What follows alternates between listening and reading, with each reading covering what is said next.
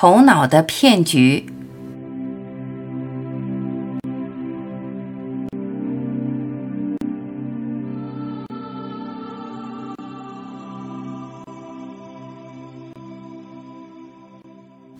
科学发现，人是没有自主意识的。换句话，我们以为的我是不存在的，属于我的也是不存在的。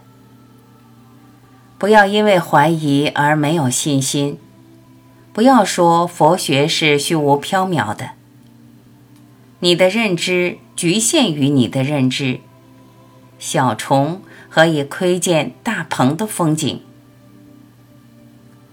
科学测试出头脑的谎言，他会编故事来填补感知的间隙。一个人不要太相信自己。不要太相信你的所见所闻所感。你决定，你什么也决定不了。别以为自主意识在决定你的命运。你的所思所想并不是你的所思所想。人是没有自主意识的，没有人为，只有天意。自主意识不能自主，做主的是潜意识。潜意识不是你的潜意识，它不属于你这个人，它属于整体没有割裂的宇宙意识。头脑擅自篡改潜意识，将显象世界通过头脑的加工折射出你通常所见的世界。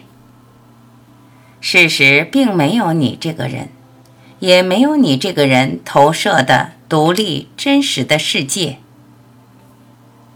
万物一体，宇宙在一个共同的意识能量中运行。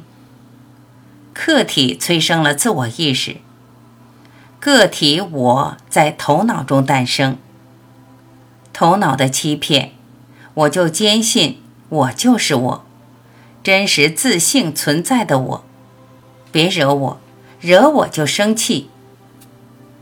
我与整体分离，在不断变换的客体现象中滋生头脑的故事。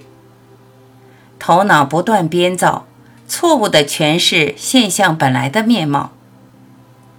一个显现为真实的幻觉世界，就这样，在我看似存在的自我意识中。活生生的再现，小心，别被骗。